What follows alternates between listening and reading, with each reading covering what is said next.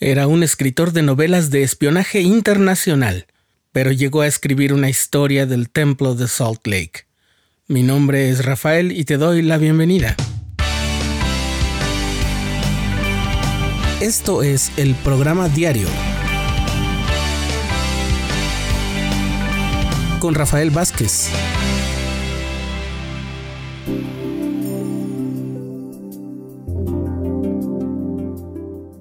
Mark Henshaw es analista de seguridad, historiador militar y escritor de novelas de misterio y espionaje, que tienen por protagonistas a agentes policíacos internacionales en su persecución para garantizar la seguridad de su país.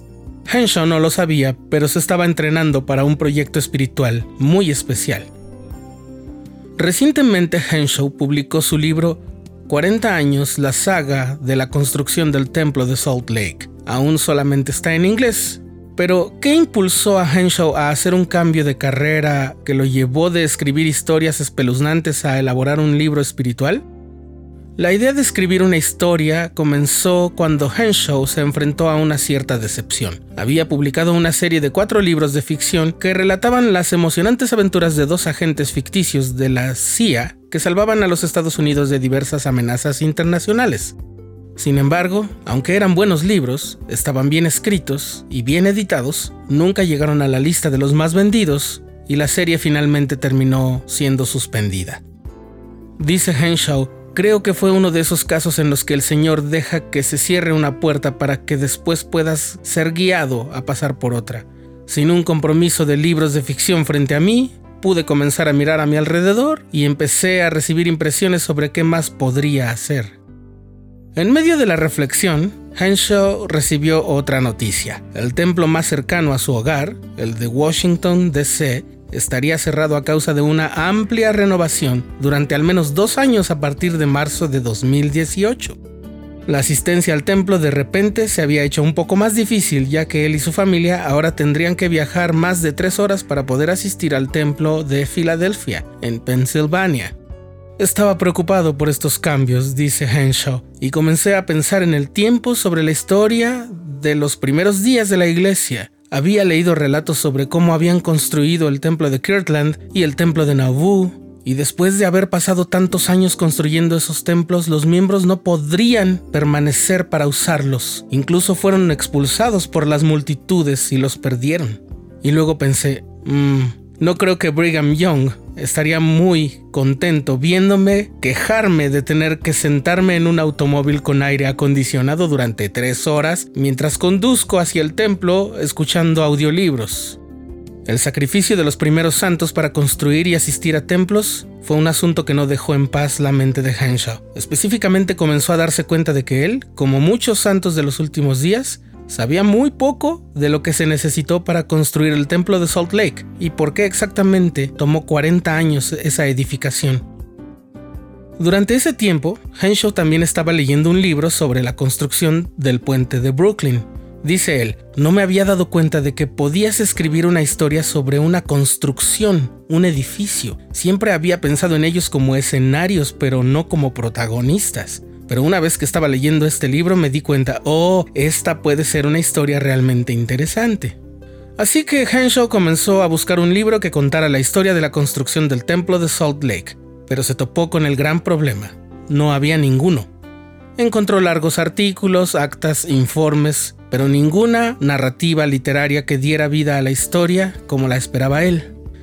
Y fue entonces que surgió la idea. Henshaw se preguntó si podría escribir la historia del templo de Salt Lake que no había podido encontrar. Después de hacer unas llamadas, Henshaw comenzó a planificar, investigar y escribir su libro que finalmente se convirtió en 40 años, la saga de la construcción del templo de Salt Lake. Dice él, fue interesante la cantidad de capacitación que tuve en el pasado académicamente y también en la redacción de novelas de ficción porque así pude escribir este libro como una narración históricamente precisa.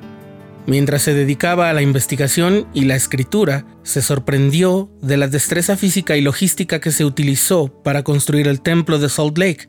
El hecho de que tomara 40 años construirlo en primer lugar debía decirnos algo, dice Henshaw. Los primeros santos tuvieron que cortar cada piedra en ese edificio a mano con martillos, cinceles y cuñas. Tuvieron que transportar a la mayoría de ellos en los primeros años usando carros y carretas de bueyes a músculo crudo. No fue sino hasta que llegó el ferrocarril que cambió, pero incluso entonces tuvieron que ir y construir millas y millas de vía férrea. Henshaw también aprendió que los primeros santos enfrentaron no solo limitaciones físicas, sino que también hubo otro tipo de desafíos que afectaron la construcción del templo. Pero lo que más los sorprendió fue la fe que los miembros pusieron para construir la casa del Señor. Él dice, aunque algunos de ellos sabían que no iban a vivir para verlo terminado, aún así le dieron al templo todo lo que tenían, es sorprendente para mí que pudieran estar tan dedicados a eso y apreciar la bendición de lo que iba a hacer. Tal vez si yo no vivo para verlo, mis hijos lo harán y recibirán esas bendiciones. Eso es ver con el ojo de la fe. Con el tiempo, Henshaw descubrió que quizás la verdadera razón por la cual el Señor quería que se escribiera esta historia no era solo para admirar lo que esos primeros santos soportaron, sino también para aumentar la admiración por el Señor y su bendición sobre los templos. Dice Henshaw que espera que esta historia ayude a los lectores a apreciar la magnitud de los desafíos que enfrentaron los primeros santos para construir el templo de Salt Lake. Seguramente en el templo que está cerca de tu casa se encuentra encerrada una historia muy parecida, de sacrificio, de mucha insistencia, de perseverancia. Dice Henshaw que cuando se completen las renovaciones del templo de Salt Lake, tanto los miembros como los no miembros van a ser invitados a recorrer el edificio. Él vive en Virginia y dice que está listo para mover el cielo y la tierra para ir a Salt Lake City y así asistir a la jornada de puertas abiertas. Está emocionado ante la idea de recorrer el templo con las historias que aprendió sobre el sacrificio de los primeros santos resonando en sus oídos.